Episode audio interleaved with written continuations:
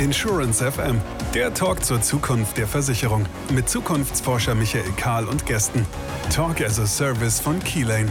Software für Ihre digitale Transformation. Willkommen zurück. Hier ist Insurance FM. Das ist der Podcast, in dem wir miteinander reden wollen über die Zukunft von Versicherung, von Versicherungsunternehmen und der Versicherungswirtschaft an sich. Wir freuen uns über Feedback, wir freuen uns über Anmerkungen, wir freuen uns über Reaktionen hier direkt oder auf dem Social-Media-Kanal Ihrer Wahl. Ich sage immer wir, ich, mein Name ist Michael Karl, ich bin Zukunftsforscher, habe das Vergnügen, diesen Podcast zu moderieren und muss es zum Glück nicht alleine tun. Neben mir steht, zumindest virtuell, Christoph Pavian, Vertriebsdirektor für den Dachraum bei Keylane. Hallo Christoph. Hallo und auch herzlich willkommen von meiner Seite aus und freue mich wieder heute hier eine spannende weitere Folge aufzunehmen. Und auch wir beide sind nicht alleine, sondern haben wie bei jeder Ausgabe zwei Gäste hier im Podcast. Wir wollen uns heute naja, man könnte mal ganz schlicht sagen, unter anderem über gute Software unterhalten. Und beide, die hier zu Gast sind, die kennen sich wahnsinnig gut. Also wir beide, Christoph, wir können wahrscheinlich gleich gehen. Wir haben dann nicht mehr viel zu tun. Äh, sind auch noch ausgezeichnet worden für gute Software. Also vielleicht erfahren wir heute, was gute Software auch in der Versicherung ist, was sie kann, welche Rolle sie bei der Digitalisierung hat, bei der Entwicklung von, von Kultur und Unternehmen. Das ganze Thema. Unser erster Gast heißt Mario Krause. Er ist CIO Ergo Deutschland. Hallo, Herr Krause, schön, dass Sie da sind. Guten Tag, Herr Karl. Und auf fast demselben Platz hat vor Ihnen gesessen derjenige, der jetzt am anderen Ende, am vierten Ende zugeschaltet ist, Lothar Engelke, CTO Swiss Life. Hallo, Herr Engelke. Vielen Dank, danke für die Einladung. Ergo und Swiss Life sind beide, ich habe es eben schon erwähnt, gerade für gute Vertriebssoftware ausgezeichnet worden. Also erstens der Form halber Glückwunsch dazu, aber äh, das, die interessante Frage ist ja die, was zeichnet denn gute Software in der Versicherungswirtschaft aus? Also Vertrieb und auch vor allem jenseits von Vertrieb. Was ist das gute Software? Herr Krause. Also gute Software ist immer dann, ähm, wenn es optimal den, den Zweck unterstützt, also das Business unterstützt. Und in dem Fall reden wir über Vertriebssoftware ähm, und damit unseren Vertriebsagenten unseren ähm, Vertrieblern die optimale ähm, die Unterstützung gibt, den optimalen Verkaufsanreiz stellt ähm, und äh, damit eben äh, für, den, für den eigentlichen Vertriebler auch den, den wirklichen ähm, Vorteil bringt. Äh, gerade in der Versicherung äh, haben wir ja viele äh, eben selbstständige Vermittler und selbstständige Vermittler ähm, sind, verdienen natürlich so viel, wie sie auch verkaufen. Und äh, damit ist äh, für so einen Vermittler natürlich die Qualität der Software, die das Unternehmen liefert, ähm, sehr relevant für das eigene Einkommen, wenn man das mal so platt beschreibt. Ähm, und auf, auf dieser Flugebene würde ich sagen, das ist für mich persönlich ähm, gute Software. Was das denn konkret heißt, äh, sind sicherlich nochmal Feinheiten, wie man das ausprägt. Da kommen wir vielleicht noch im Laufe des Gesprächs. Ja, da, da können wir sicher, also ich unterdrücke jetzt eine ganze Reihe von Nachfragen, aber äh, möchte auch gleich Herrn Engelke mit dazu ins Gespräch bringen. Wie, was wäre Ihre erste Einschätzung zu der Frage? Ja, ich glaube, über das hinaus, was äh, Mario Krause schon sagte, also ähm, Sie sagten Richtung äh, Vertrieb und Vertrieb ist ja nur ein Anwenderkreis, äh, den wir in unseren Unternehmen haben. Also ich würde zwar noch allgemeiner sagen, also natürlich eine gute Software löst am Ende im Grunde genommen Bedarfe und Probleme für den Anwender, der, der sie nutzt. Ja, und sagt, das ist im Grunde am Ende für mich das Mittel zum Zweck, um erfolgreich zu sein. Und ob das dann ein Vertriebskollege ist, ob das ein, ein Aktuar ist, äh, also am Ende im Grunde genommen eine Software ist nicht ein Selbstzweck, sondern muss ein Problem lösen, muss eine Lösung bereitstellen. Und ich glaube, weil wir ja auch ITler sind und nicht mehr die Jüngsten, ich glaube, Software ist auch dann gut, wenn sie Dinge wie Lebenszeit, Wartbarkeit, Sicherheit äh, ermöglicht, Azure zu halten und damit auch sicherzustellen, dass der Anwender auch über einen langen Zeitraum mit dieser Anwendung Spaß haben kann weil sie eben auch eine nachhaltige, also aus IT-Sicht nachhaltige äh, Lösung darstellt. Ja. Ich gebe offen zu, als ich äh, die Meldung gelesen habe, Ihre beiden Organisationen ausgezeichnet für gute Software, Ich habe mir kurz die Frage gestellt, gibt es denn im Einsatz Software, die nicht gut ist? Also ich meine, wie kommt man darauf, gute Software auszuzeichnen? Also natürlich nicht in unseren Unternehmen, ja. Also, äh, aber also. man hört ja, dass es durchaus auch.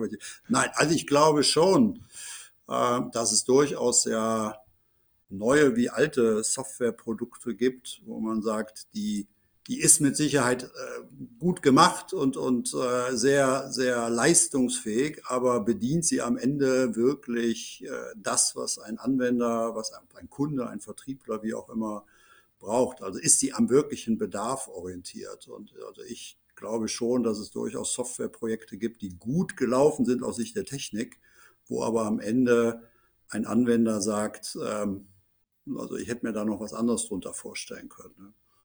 Ich würde das total unterstützen. Also wenn man, wenn man sich das anguckt, und ähm, Lothar Engelke hat das schon ganz richtig gesagt, es geht hier nicht nur um Vertrieb, sondern auch um, um Software im Allgemeinen, äh, ob sie gut oder schlecht ist. An ganz, in ganz vielen Projekten gibt es die Situation, dass die Perspektive, wie eine Software entwickelt wird, eher aus der technischen Sicht oder eher aus einer Ablösungssicht oder eher aus einer Notlagensicht erstellt wird und weniger die Perspektive des Anwenders einnimmt oder des, äh, de, dessen, der den Nutzen am Ende aus dieser Software hat ähm, und voll fokussiert auf diesen Nutzen ähm, ähm, abzielt. Ja, das ist, äh, das haben wir ganz, ganz häufig. Und so finden wir dann Sachen wieder wie ähm, Anwendungen mit hochkomplexen Masken, bei denen dann im Nachgang, und ich kann mich durchaus in meinem Berufsleben äh, erinnern, dass es sowas gab, äh, Masken im Nachgang dann über Wrapper vereinfacht wurden oder man baut noch einen Roboter davor, der das äh, irgendwie äh, einigermaßen zugänglich für den Endanwender macht. Äh, und da hat die Software richtig, äh, richtig gearbeitet, wahrscheinlich auch den Zweck gut erfüllt ähm, aber den Zweck eben beim Anwender perfekt auf das zugeschnitten zu sein, was der Anwender braucht, eben dann doch nicht so ganz. Ja? Und insofern ist, glaube ich, schon diese, sind diese Auszeichnungen, die gucken sehr stark ähm, auf, äh, auf dem Zweck. Wird der Zweck erfüllt und ist der Anwender der Endanwender, der Nutzer nachher wirklich damit glücklich zu stellen und äh, möglicherweise über das, er kann seine Arbeit machen hinaus. Vielleicht hat er auch noch einen Begeisterungswert, weil er sagt, damit hätte ich jetzt gar nicht gerechnet, dass auch das noch geht. Ja? Ja, ich finde das total einleuchtend, was Sie sagen und mache einen Haken dran. Überall dort, wo, wo im Grunde bekannt ist, worum es geht, was man tun will und bekannt ist, was die gängigen Softwarelösungen so können. Ähm, da kann man sich dann an den Tisch setzen, miteinander reden und dann kommt man irgendwie zu einem gemeinsamen Bild. Gilt das aber auch dort, wo wir über Entwicklung reden? Also dort, wo es wirklich spannend wird, wo wir sagen, naja, was brauchen wir eigentlich, um in fünf Jahren ähm, attraktiv am Markt dastehen zu können, um den Bedürfnissen gerecht zu werden, die äh, noch gar nicht bekannt sind? Herr Engelke. Also ich glaube erstmal, das, was wir eben beschrieben haben als Zielsetzung gilt logischerweise auch für, für Neuentwicklung und da, wo ich im Grunde genommen auch neues Terrain betrete. Ich glaube, dass wir als ITler dem Fachbereich vielleicht ehrlicher zugestehen müssen, dass der am Anfang auch noch nicht weiß, was er wirklich braucht. Ähm, und dass wir eigentlich gemeinsam in Entwicklungsprozesse, und da steckt ja dann viel des neuen, modernen, agilen und anderer äh, Prozesse hinter, dass man sagt, wir müssen eigentlich uns gemeinsam in einen Prozess geben, in einen, eine Möglichkeit bringen, dass wir fachlich wie technisch Dinge ausprobieren, definieren, sagen, wir korrigieren es und da im Grunde genommen auch daraus lernen. Äh, und nicht wie früher klassisch, dass man sagt, so jetzt schreibt mal jemand auf, die nächsten drei Monate, was er für die nächsten fünf Jahre glaubt zu brauchen. Und dann programmieren wir das über Monate runter und dann funktioniert für alles schon was. Also dieses, sage ich mal, iterative, gemeinschaftliche, auch ausprobieren, ist für mich im Grunde genommen an der Stelle in der Komplexität, in der wir alle leben, fast der einzige Weg, äh, nach vorne zu gehen. Ähm, und äh, ich glaube, dass da viele im Augenblick unterwegs sind. Viele zahlen auch Lehrgeld in solchen Prozessen, aber ich glaube, im Prinzip ist das die einzige Möglichkeit. Ich kann das, ich kann das nur, ähm, nur unterstützen und vielleicht sogar noch mal ein bisschen verstärken. Ich glaube, es braucht schon eine gewisse Voraussicht, was man, wie man in den nächsten fünf Jahren entwickelt und nach welchem in welche Richtung man in den nächsten fünf Jahren arbeitet, also welche Frameworks man benutzt, wie man sich adaptionsfähig hält, ähm, also all diese Fragen. Aber sich heute vorzustellen, dass ich den Markt in fünf Jahren überblicke und deshalb schon alles inkludieren kann, das ist natürlich äh, nicht sinnvoll und nicht mehr zeitgemäß. Sicherlich gibt es Projekte und Situationen, in denen möglicherweise auch Projekte fünf Jahre dauern. Ja? Wenn man an große Lebenmigrationen denkt und ähm, Herr Engelke äh, weiß, wovon ich rede, dass er durchaus, ähm, das kann durchaus sehr, sehr lange dauern, insbesondere wenn man sehr betagte Systeme hat, die noch Altlasten, ähm, ich sag mal, aus den äh, End 17, äh, frühen 18 mit sich tragen. Ähm, also die Zeitspanne von fünf Jahren war in meiner Frage jetzt auch nicht ganz zufällig gewählt, sondern zielte auf genau solche Effekte. Ja, genau. Also das, so und, und, und trotzdem bleibt übrig, das, wo man, also das Ziel, in, in das man reinarbeitet, die, ich sag mal, das Framework, das Grid, das sollte schon mal die nächsten fünf bis zehn Jahre halten. Die Frage ist, ähm, gucken wir nur mal rein die Veränderung äh, des Kapitalmarkts uns an, dann wissen wir heute schon, dass ähm, eine Lebensversicherung, ähm, so wie sie ähm, vor vielleicht zehn Jahren gut funktioniert hat oder 15, in Zukunft nicht funktionieren wird. Ähm, und wir haben da äh, schon bei der Produktgestaltung ähm, äh, äh, erhebliche an, andere Anforderungen als vorher. Und das, das glaube ich, das muss man heute schon ein bisschen vordenken. Und wir wissen alle, wenn wir in fünf Jahren zurückgucken, dass wir uns selber sagen, da hätten wir noch ein bisschen weiter vordenken können. Also insofern Adaptionsfähigkeit, wie Herr Engel das beschrieben hat, agile Adaptionsfähigkeit total notwendig. Trotzdem ein Stück Struktur und Framework, daran wird man nicht vorbeikommen. So ist Technik halt heute schon noch. Ja. Ähm, bevor wir dann vielleicht auch mal zu so ganz nüchternen Aspekten wie, wie Kosten für IT und, und äh, entsprechende Prozesse kommen, ähm, geben Sie uns doch mal jeweils ein, zwei Stichworte. Wir haben ja trotzdem Annahmen darüber, in welche Richtung sich eine digitale Versicherungswelt entwickeln wird. Wodurch wird sich denn Ihrer Meinung nach, also was kann man denn sagen, wodurch wird sich die Versicherungswelt in fünf Jahren unterscheiden von der, die wir heute haben? Naja, ich würde mal, ich würde die Versicherungswelt gar nicht so als allererstes beschreiben. Vielleicht kommen wir da in, der, zweiten Annäherung zu. Ich würde erstmal darauf gucken, was haben wir denn zu erwarten? Ja? Was ist, haben wir denn im Moment zu erwarten als äußere Einflüsse, auf die man sich dann anpassen muss? Und dann kann man gucken, ähm, welche, also wie man die Glaskugel sich selber schneidet. Ja, denn das ist ja die Frage der Glaskugel und äh, wir können die Glaskugel ein bisschen entmystifizieren, indem wir mal reingucken, was gibt es denn so. Wir haben die globalen Veränderungen, Krisen erleben wir gerade ohne Ende. Klimathema ist in den letzten fünf Jahren, glaube ich, so weit on top. Ich habe es in meinem Leben vorher so noch nicht gehört. Umweltschutz haben wir in den 80er Jahren schon gehabt, aber ist natürlich, spielt jetzt eine größere Rolle. Ist nochmal eine ganz andere Angelegenheit, ja. Ja, so, dann, dann bringen wir plötzlich Nachhaltigkeit in die Regulatorik. Also wir haben uns ja vorher immer über Regulatorik beklagt, äh, wie viel da so kommt. Da ist nicht alles schlecht von, muss man auch sehen. Ähm, aber jetzt gelangt plötzlich die Nachhaltigkeit in die Regulatorik. Auch eine ganz interessante Bewegung, mit der ich jetzt auch vor zwei Jahren noch gar nicht so oder vielleicht vor vier Jahren noch gar nicht so gerechnet hätte. Ähm, und ähm, dann haben wir natürlich die, die persönliche Verhaltensänderung. Und die persönliche Verhaltensänderung von unseren Kunden, aber auch von unseren Mitarbeitern natürlich, ähm, die kommt gar nicht durch die Versicherung, sondern die kommt durch das, was sie erleben, wenn die ihren Wein bestellen, weil sie mit der Kamera auf eine Flasche halten und zwei Tage später kommt der Wein, nach dreimal rechts auf der, Maul, äh, auf der, auf der Taste vom, vom iPhone drücken. Ähm, das sind ja so äh, äh, Erlebenswelten, wo man sagt, warum ist der Versicherer nicht eigentlich ganz genauso?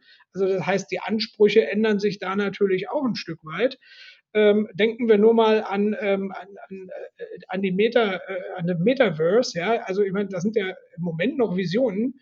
Ähm, aber wenn man mal ehrlich ist, ähm, als mir vor nunmehr zwölf Jahren war es, glaube ich, einer ein iPhone in die Hand gedrückt hat, da habe ich gedacht, jetzt wird das erste Mal eine Vision wahr, weil gesehen habe ich es, äh, so, so ein iPad-iPhone das erste Mal bei ähm, bei, der Enterprise in den, 70, in den 80er Jahren waren es, glaube ich. Da, da gibt es wirklich noch Bilder, wo so ein, so ein iPad da war. Jetzt ist Realität geworden. Also insofern, da sind viele Einflüsse, die von außen kommen. Und jetzt muss man sich überlegen, was davon kriegen wir bei unserem doch sehr langlaufenden äh, Lebensgeschäft und auch Krankengeschäft. Komposit ist ein bisschen anders.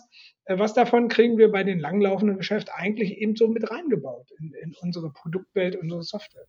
Also ich glaube auch, ne, die Punkte, die, die, die Mario Krause ja alle gesagt hat, wenn wir mal auf unsere Kulturen gucken, in der Regel als Versicherer, ne, dann kommen wir ja eigentlich alle eher aus so einer nach innen orientierten, sehr stark äh, eine Organisation selber beeinflussenden Kultur. Ja, also klar, es gibt auch immer Ausnahmen, aber man hat seine eigenen äh, Versicherungsbücher, man hat seine Administration, man hat in der Regel, die meisten zumindest, eine Ausschließlichkeitsorganisation, ja, auch andere Partner, aber in der Regel bei vielen ist ja doch dann der, die eigene Ausschließlichkeit auch so ein bisschen der Treiber von Prozessen. Also ich will jetzt mal sagen, sehr stark intrinsisch. Ja? Und und ich glaube, Sie fragten ja wo, so ein bisschen in fünf Jahren. Also ich, ich würde es mal dreiteilen. Ich glaube, dass wir alle als Versicherer bemüht sein werden, unsere Backoffice-Strukturen, weil keiner hat Lust, alle zehn Jahre eine Migration zu machen, wenn er denn überhaupt schon fertig ist mit der, die er mal losgetreten hat. Also eigentlich in Systeme zu kommen, die man auch dauerhaft weiterpflegen kann, die sich, die öffnender sind, wenn es darum geht, auch neue Produkte, auch neue Kombinationen mit Anlagemöglichkeiten zu verbinden. So, dann glaube ich, gehen wir alle mehr in eine Plattformkultur, wenn es um Prozesse und Schnittstellen und APIs geht, weil wir eben nicht mehr intrinsisch alleine den Markt bearbeiten können, sondern weil wir Prozesse haben, die wir nur noch bedingt alleine beeinflussen können. Also müssen wir da adaptiver sein.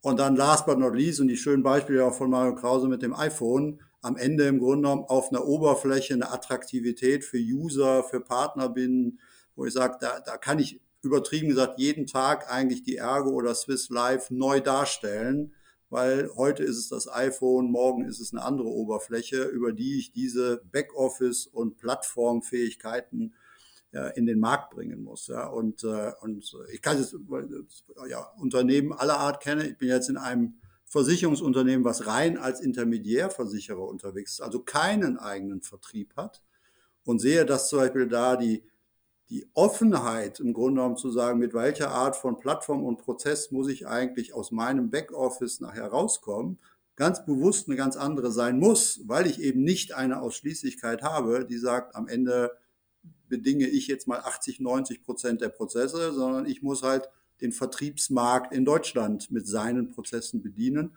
und hat direkt einen ganz anderen Trigger. Und ich glaube, dass alle Versicherer aber in diese Richtung gehen werden unabhängig davon, wie ihre Vertriebsstruktur heute ist und wie sie sich verändert, offener zu sein an dieser Stelle.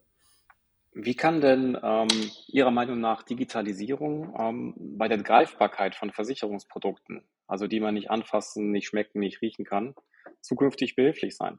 Ich komme ja mal aus dem Versicherungsvertrieb, habe ja bei der Volksvorsorge gelernt und hatte immer das Thema, was zu verkaufen, was man halt nicht sehen, nicht schmecken und nicht anfassen kann und nicht den Kühlschrank führt. Naja, am Ende des Tages äh, müssen wir uns immer mehr in, in die Richtung entwickeln, wir verkaufen ein Stück Sicherheit.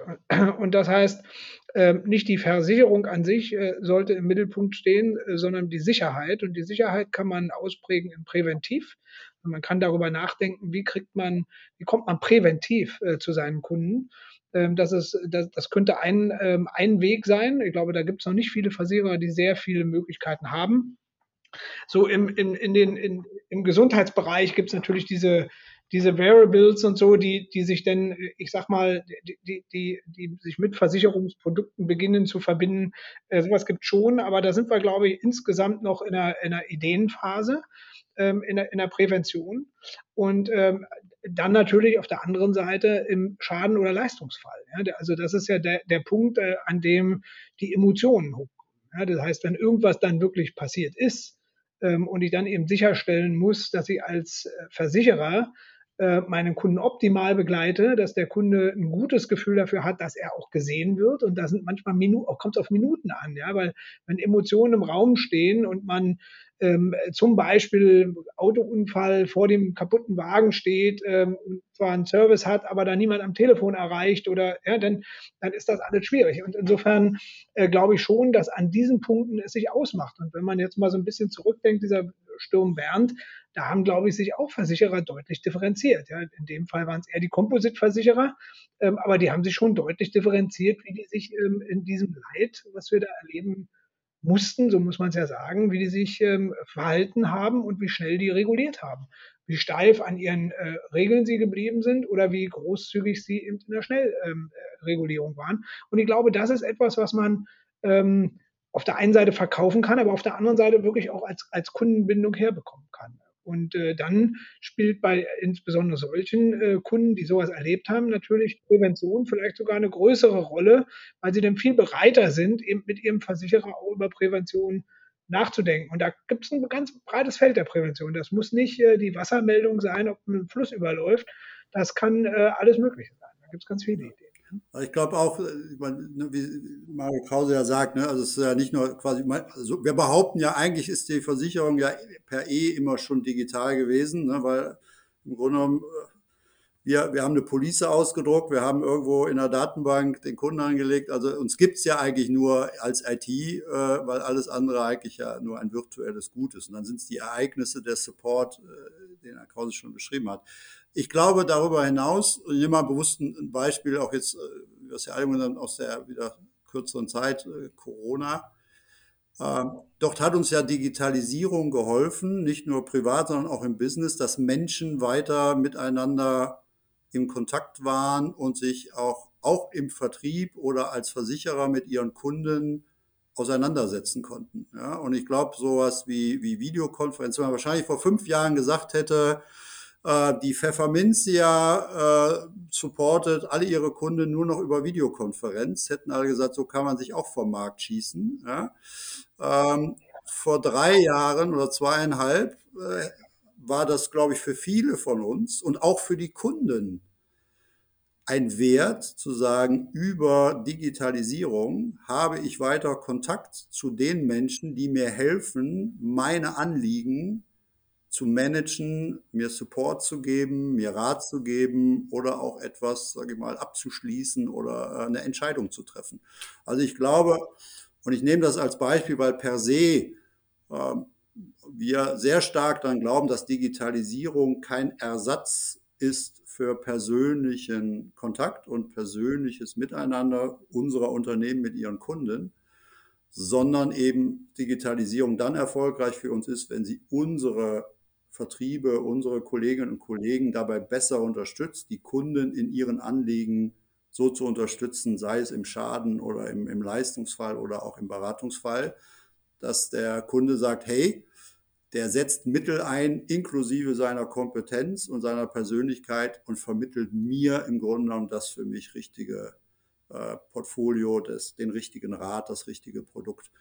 Also das ist für mich im Grunde genommen auch nochmal, wo Digitalisierung wertschöpfend wird, wenn sie Menschen dabei unterstützt, andere Menschen zu unterstützen. Ne? Ich glaube, das, das, das, da würde ich gerne auch nochmal reingehen, weil äh, Herr Engelke hat gerade äh, etwas wirklich Wahres gesagt, nämlich die Frage nach, äh, wird die Digitalisierung früher oder später, so ein bisschen wie bei Amazon, in der Versicherungswelt den Menschen ersetzen? Ja, das ist ja bei Amazon habe noch nie mit jemandem telefoniert bei Amazon, um ehrlich zu sein. Und unglaublich viele Waren kommen da, da an, sodass man eigentlich schon fragen kann, wie viel Pappe ist da jede Woche so im Mülleimer. Ähm, und habe noch nie mit jemandem gesprochen, noch nie. Ähm, und das wird in der Versicherung, glaube ich, dauerhaft anders sein. Ähm, es wird sich allerdings dahin entwickeln, dass Individuen unterschiedlich viel ähm, Gesprächsbedarf haben werden. Und äh, darauf muss man sich auch ein Stück weit äh, einstellen. Ähm, es gibt äh, sicherlich immer mehr äh, Situationen, in denen ich mit einem Chat zufrieden bin. Ich habe gerade letztens einen sehr interessanten äh, Chat äh, in Airbnb gehabt, wo man gemerkt hat, das Ding hat garantiert kein Mensch bedient, ähm, aber es war ähm, auf einen Freitext bezogen extrem punktgenau in, in seiner Analyse. Ich glaube, es gibt viele Menschen, die damit glücklich waren. Ich war in dem Moment super glücklich, weil ich Sonntag ein Problem gelöst bekommen habe. Ähm, aber wenn ich jetzt mir vorstelle, dass äh, die Veränderung meiner ähm, Krankenversicherung habe ich gerade auch letztens gemacht. Ähm, wenn ich diese Veränderung hätte äh, über einen Chat versuchen zu diskutieren mit irgendwie ähm, mit einem Roboter, ich habe mich nicht wirklich wohlgefühlt, um ehrlich zu sein, weil das ist dann doch eine, äh, da geht es ja ein bisschen um Langfristigkeit. Da wissen wir selber, wir können nicht einfach von einem äh, Krankenversicherer zum anderen wechseln. Das ist ja alles in Deutschland so nicht möglich. Ich könnte auch sagen, zum Glück nicht möglich. Aber ähm, dieses, ähm, das äh, erfordert natürlich auf der anderen Seite auch die, die mindestens die Möglichkeit, sich zu äh, sich jemand anzuvertrauen, mit dem man reden zu können. Und insofern werden wir, glaube ich, auf Dauer beides haben. Also wir werden auf Dauer etwas immer digitaler werden, aber wir werden den persönlichen Kontakt brauchen. Und ich glaube auch, dass es ein Mehrwert äh, für den Kunden, vielleicht nicht für jeden Kunden. Wenn ich den Ball aufnehme, wir haben am Anfang über gute Software gesprochen. Äh, dann müsste man doch formulieren können, Software und IT in Versicherungen kann immer nur so gut sein, wie die Kompetenz der Menschen im Versicherungskosmos ist, damit umzugehen und das tatsächlich auch in voller Breite und voller Datentiefe zu nutzen. Jetzt äh, weiß ich nicht, ob ich intelligent genug bin, diesen Satz zu verstehen, aber Sie haben im, Grund, im Grunde recht. Sie haben im Grunde recht. Äh, die Frage ist ja schon, kann man dem Nutzer die Komplexität des Nutzen-Müssens nehmen? Die Frage würde ich da noch ein bisschen reinmischen, äh, weil ich mir natürlich schon vorstelle, dass wir an dem einen oder anderen Stelle einen Sachbearbeiter haben, ähm, dem ich nicht zumuten möchte, die volle Komplexität der Anwendung zu verstehen, um sie voll ausspielen zu können. Manchmal ist es auch ein Wert an sich, wenn die Komplexität so gut versteckt ist, ähm, dass der Endanwender nur den Teil sieht und nutzt, äh, der wirklich zielführend für, äh, für, für das Gesamtergebnis ist. Äh, und die Komplexität dahinter, ich hatte ja dieses, dieses Airbnb-Beispiel da gerade gebracht, die Komplexität dahinter vielleicht durch irgendeine Maschine, durch irgendeine KI gut versteckt ist. Ähm, und KI ist ja da so ein Stichwort. Ich meine, das, das machen heute alle Versicherer, gehen natürlich in die Richtung zu versuchen, diese Komplexitäten, die man teilweise gar nicht mehr in regelbasierten Maschinen sinnvoll bilden kann, die dann eben etwas, ich sag mal, selbstlernender zu bauen. Ja? Und, äh, und das muss der Mensch, der das bedient, nicht mehr wirklich genau verstehen. Gut. Aber ich glaube, genau wie, wie, wie es gerade schon diskutiert worden, und Sie hatten ja eben schon mal gesagt, es gibt ja auch noch so Themen wie Kosten und Business Cases. Und Kommen wir gleich dazu, ja. Und ich glaube, dass die, die Frage von Ihnen natürlich schon so ein bisschen in die Richtung geht. Ja? Und zu sagen, also am Ende müssen wir uns vielleicht noch früher, als wir es eh schon tun, mit der Frage nicht nur beschäftigen, was kostet uns ein Projekt, was kostet uns eine Software, sondern auch, was ist denn am Ende wirklich der Nutzen, das Geschäftsproblem, der Kundenbedarf, den ich damit ganz konkret bedienen und hoffentlich auch messbar verbessern will. Ich meine, das gibt es ja dann auch. Dann gibt es so schöne moderne Schlagwörter wie OKR und sonst was, die ja alle so ein bisschen in die Richtung gehen. Nüchtern heißt ja eigentlich nur, wenn du einen Euro ausgibst, solltest du mindestens einen Euro Wert auch produzieren.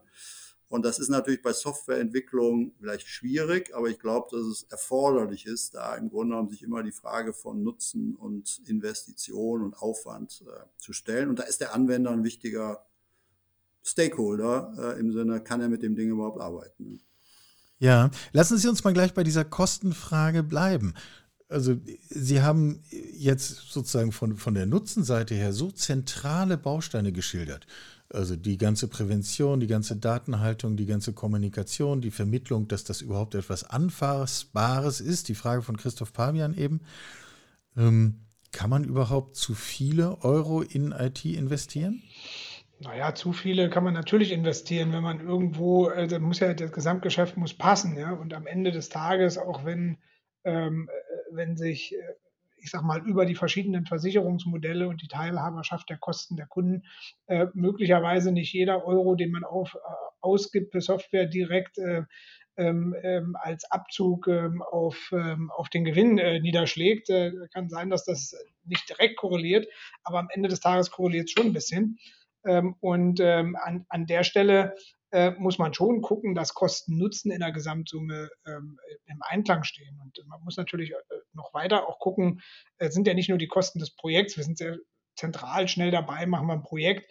Wenn ich nur mal in die großen Versicherer schaue, da kann ich in, äh, in den Rückspiegel des eigenen Versicherers schauen, kann nach vorne äh, in andere Versicherer schauen. Die haben ja alle irgendwo, die meisten großen zumindest, eine Post-Merger-Historie ähm, und äh, diese un unterschiedlich gut verarbeitet. Und wenn man sich jetzt vorstellt, dass man nach vorne prescht mit dem Kundennutzen mal als ganz großes Schild, und das halte ich für absolut richtig und zielführend, äh, dann äh, kommt natürlich schnell äh, zustande, äh, dass man beginnt, äh, Brücken zu bauen, dass man Schnittstellen, Interfaces baut und diese ganze nicht verarbeitete Post-Merger-Welt eben teurer und teurer im Weiterbetrieb macht. Ähm, und da gibt es schon die Frage, muss ich jeden Euro investieren in den, in den wahren Kundennutzen oder gibt es da auch vielleicht ein Stück Nutzen, ähm, der sich ähm, rund um die eigenen laufenden Kosten der IT rankt? und da ist durchaus, also ich sag mal, wenn, wenn ich in meine persönliche Historie gucke, und da muss ich jetzt gar nicht nur in das Unternehmen, in dem gerade bin, also die Ergo gucken, äh, da kann ich auch in, in Vorgängerunternehmen gucken, dann stellt man schon fest, da ist echt Potenzial und da gibt es auch gute Business Cases, gute Investitionen in dauerhaft Kosten sparen. Man muss nur bereit sein, den ROI, der dahinter steht, der möglicherweise etwas länger ist, in Kauf zu nehmen. Da darf man nicht nur in Vorstandsperioden denken. Ich glaube, das ist ne, diese, diese anwachsenden, sag ich mal, Kosten. Ne? Ich glaube, das ist äh, also in den meisten Unternehmen ja, wir, also ich kenne wenige zumindest aus unserer Branche, die eine Kultur haben, wenn ich was Neues baue, schmeiße ich auch was Altes weg. Ja? Ähm, auch manchmal geht's gar nicht, ne, aus langlaufenden Vertragsgründen, äh, Versicherungsverträgen und, und, und. Aber auf der anderen Seite, glaube ich, ist es auch so ein bisschen, lieber baut man noch was obendrauf und macht noch ein neues Feature hier und da was, als wirklich zu sagen, äh, ich nehme was weg. Ich würde den Punkt in zwei Dimensionen ergänzen wollen. Ich glaube, äh, zu viel kostet, ich glaube, man kann an einem Zeitpunkt zu einem Zeitraum zu viel gleichzeitig investieren wollen und kriegt es nicht mehr gemacht. Also die Frage der Machbarkeit, der Leistungsfähigkeit ist aus meiner Sicht eine, die dann sehr schnell ähm, kritisch wird. Nur mit Geld wird halt Software auch nicht produziert. Ähm, und das Zweite, auch wieder, glaube ich, in unserer Branche, aber ich glaube auch mittlerweile in vielen anderen, wir geben das Geld zunehmend für andere Dinge aus. Also Dinge wie Compliance, Security, Regulatorik, VAIT, Datenschutz. Das heißt, in einem Budget 100, wo ich vielleicht vor fünf Jahren fünf bis zehn für solche Themen ausgegeben habe, weil ich es musste, gebe ich mittlerweile vielleicht 15, 20 oder 25 aus, weil ich sage, in dieser digitalen Geschäftswelt ist ein wichtigster Punkt, dass die Daten sicher sind und dass ein Kunde, ein Vertriebler, ein Unternehmen sagt, was immer ich hier gerade digital austausche, ähm, ist auf einem sicheren Niveau. Und das ist, glaube ich, schon, weiß ich, wie es in Düsseldorf ist, auf jeden Fall in Hannover und Garching immer wieder eine Diskussion, dass man sagt, wenn wir das jetzt aber mehr tun müssen, wo nehmen wir es denn her? Ja, ist es wirklich, ist das wieder eine Kostensteigerung? Zu dem, was wir eh schon in IT investieren, oder müssen wir dann auf bestimmte andere Dinge verzichten? Und da gibt es natürlich nicht eine richtige Antwort, aber ich glaube, dass das immer mehr eine Diskussion ist, wo rein investiere ich und welche IT-Investitionen sind gerade die wichtigsten. Wie nah kommen wir dann aber an einen Punkt, ich überzeichne jetzt nur zur Verdeutlichung, kein kritischer Unterton, um Gottes Willen, steht mir gar nicht zu. Aber wie nah kommen wir dann an einen Punkt, dass sich so ein digitales System namens Versicherung äh, wunderbar pflegt, am Leben hält, betrieben wird und an der Stelle zum Kunden hin, ob nun in Vertrieb oder in Regulierungshinsicht, äh, die Schraube eher etwas enger gedreht wird. Also dass wir im Grunde äh, wie so ein sich selbst mit, ein, mit sich selbst beschäftigendes System aufbauen gefühlte Lage im Moment ist, ähm, äh, da sind wir noch weit von weg. Manchmal bei Regulatorik kriegt man den Eindruck, da gibt es äh, Facetten. Aber gerade so Richtung Kundennutzen ähm, ist ähm, in meinem Umfeld zumindest eine deutliche Energie zu investieren und dafür zu sorgen, ähm, dass wir hier ähm, wirklich besser werden. Und Kundennutzen ist durchaus auch Nutzen für Vertriebe. Ja, gerade so in, äh, wenn Sie, wenn Sie einen, einen Ausschließlichkeitsvertrieb haben, der hat ja für den Kunden auch einen gewissen Serviceaspekt. Ähm, und da ist natürlich ein, ein gut versorgter, ähm, äh, gut versorgter ähm, Vertrieb ähm, hilft natürlich auch auf der Kundenfront. Ich würde die Kundenfront im Moment besonders beleuchten, weil ich glaube, die Versicherung ist da noch wirklich schlecht. Da haben die Banken uns was voraus. Und da müssen wir als Versicherungsbranche nachlegen. Wir sind sicherlich besser geworden, aber wir überlegen, wie lange wir schon fast im täglichen Rhythmus unsere Kontodaten äh, mit, mit, relativ komfortablen Tools im Minutentakt uns angucken können. Ähm, da weiß ich nicht, ob wir bei der Versicherung schon überall genauso digitalisiert sind. Ich hätte eine Kundeneinschätzung dazu, aber die ist äh, nicht repräsentativ, sondern rein persönlich und würde diesen Eindruck aber bestätigen. Herr Engelke. Also ich glaube, dass, weil wir jetzt eben beide ja sehr äh, ein bisschen das Bild gemalt haben, äh, und das ist auch ja faktisch im Augenblick so, viele in unserer Branche, wir auch, geben sehr viel mehr für, für Security, für Regulatorik aus. Das hat natürlich auch einen gewissen Nachholeffekt. Ja, also von daher glaube ich, reden wir im Augenblick halt auch über große oder größere Zahlen und Aufwände, vor allem weil es jetzt nicht nur für das Neue, sondern ja auch für das, was alles schon da ist, gilt. Ich bin 100% davon überzeugt, dass man gute Software, sichere Software genauso schnell und effizient realisieren kann, nach vorne gerichtet, wenn man bestimmte gute Prozesse, Automatisierung, sich an Frameworks hält, die bestimmte Dinge ermöglichen ähm, und nicht im Nachgang, sage ich mal, ähm, bestimmte Findings oder Pentest-Ergebnisse äh, sich dann im Grunde genommen ähm, um die Ohren wirft und sagt, jetzt muss ich aber hier nochmal kräftig in die, in die Software greifen. Also ich glaube, dass, und das auch am Ende, glaube ich, ein differenzierender Wettbewerbsfaktor zwischen unseren Häusern wird. Wer am effizientesten mit solchen Anforderungen umgeht, wird Wettbewerbsvorteile haben, weil er sich mehr trauen kann, in der digitalen Welt zu tun.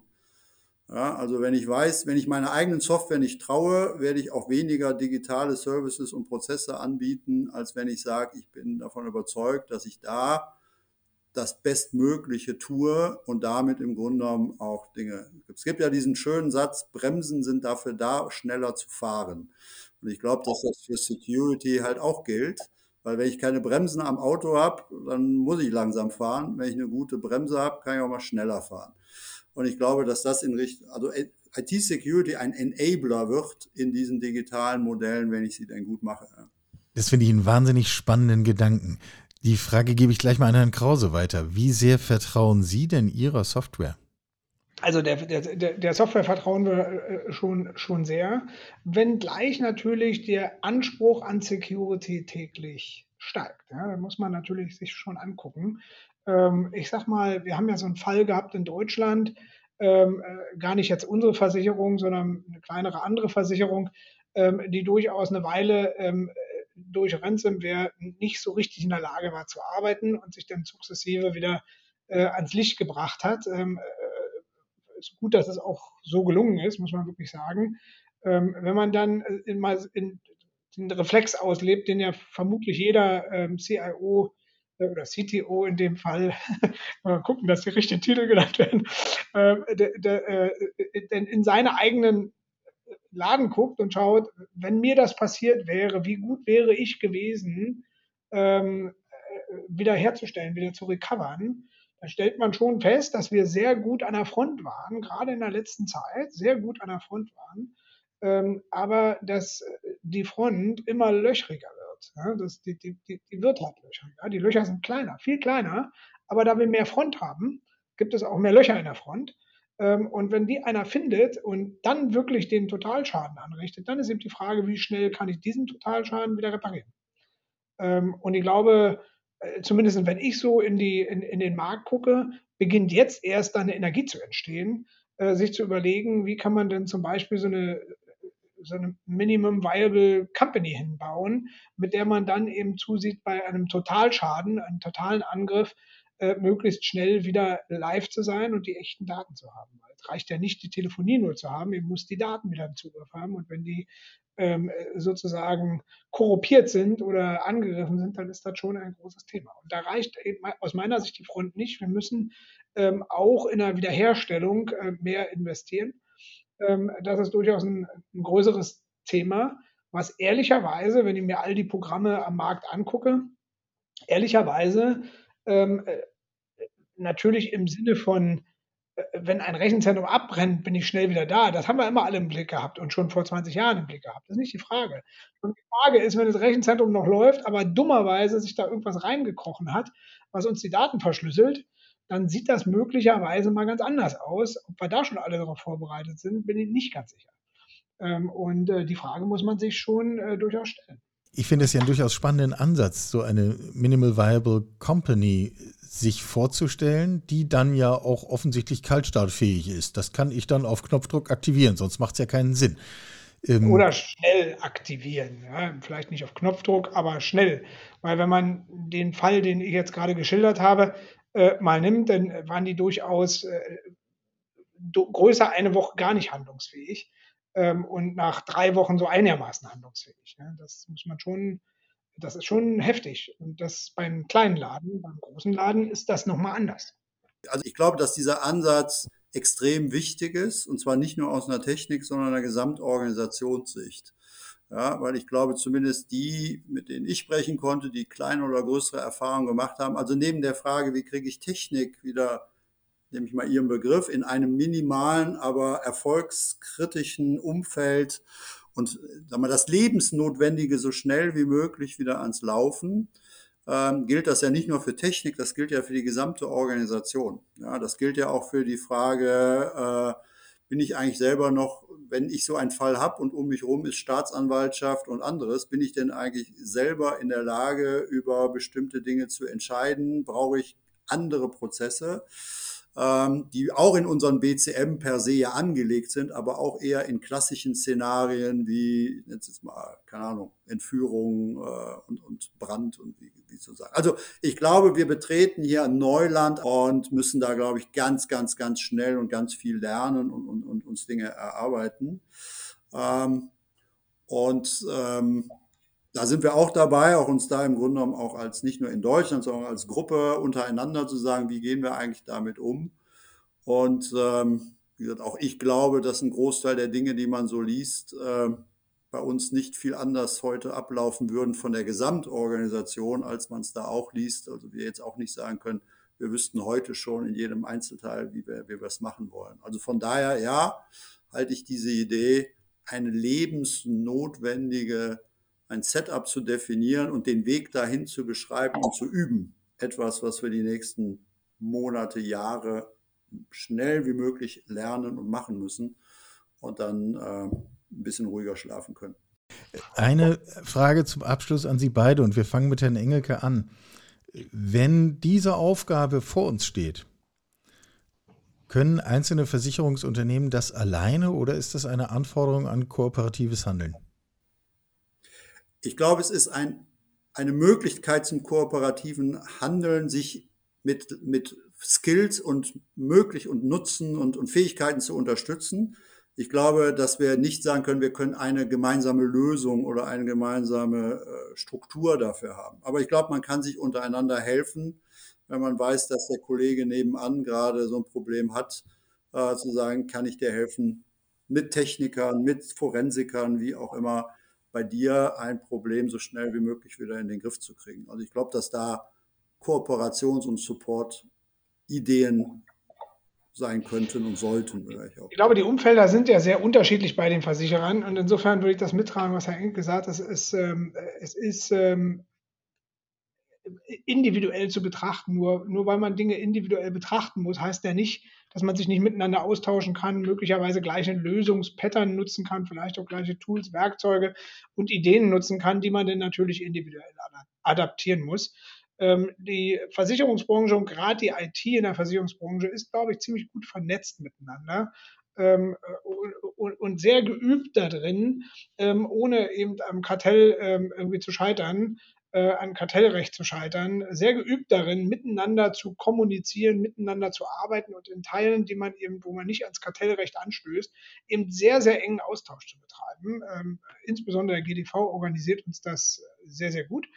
Ähm, und insofern ähm, glaube ich, also der Branchenverband, aber das wissen die meisten hier vermutlich, ähm, äh, der organisiert das sehr, sehr gut. Und in diesem Zusammenhang werden so eine Sachen ja auch schnell diskutiert. Ich nehme aus dieser Folge mindestens den Gedanken mit, es sind ganz viele, aber einer steht relativ weit vorne, dass das Zutrauen in die eigene Software äh, durchaus ein Treiber für Entwicklung sein kann und das Feld erweitert, auf dem wir uns nach vorne bewegen können und äh, neues Terrain erschließen können. Finde ich einen spannenden Gedanken, verfolgen wir weiter.